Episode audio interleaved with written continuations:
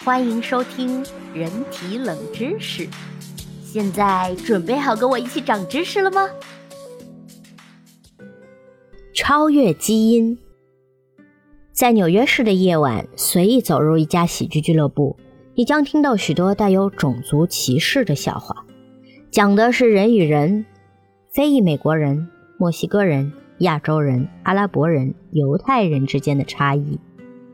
我们的人类基因组计划是否从遗传角度支持了这种种族歧视呢？可以肯定的是，全世界的人之间确实存在着差异，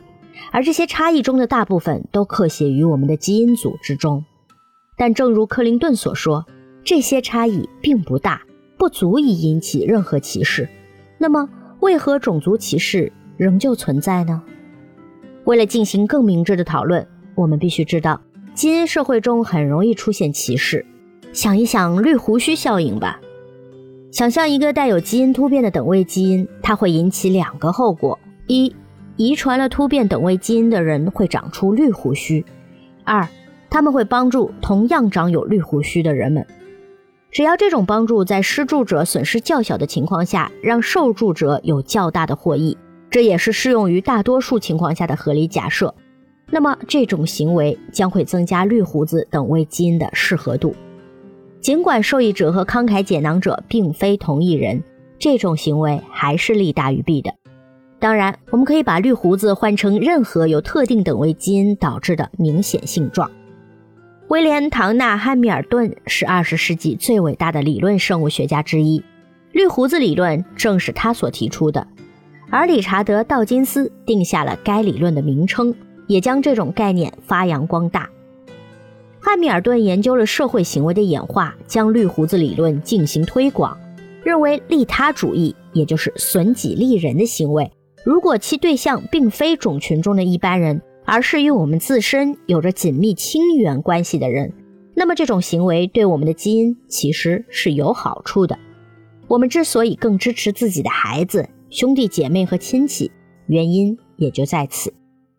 与这一看法相对立的是存心伤害，也就是损人不利己的行为。如果承受苦果的人与我们的亲缘关系较一般人还要远，那么这种行为会对我们的基因有益。这是因为这类恶意行为将与我们等位基因差别较大的等位基因置于不利之地。这样相比之下，就让我们的近亲有了更大的优势。此外，这样一般也提高了我们自身等位基因的胜算，这就是种族歧视的一般理论基础。对那些与我们等位基因不同人的怠慢，就是对我们自身等位基因的优待。尽管人们已经在蚂蚁、粘菌、真菌内发现了绿胡子基因，但却尚未在人体内发现这类种族歧视基因。在有文字可考的历史中，种族歧视比比皆是。这也说明这种歧视的存在不无原因，这种原因很有可能在于自然选择偏向于绿胡子基因这类变异。有一个有趣的猜测，这类变异不一定是遗传性的，也有可能是文化上的。适用于遗传变异的自然选择法则，也同样适用于文化变异。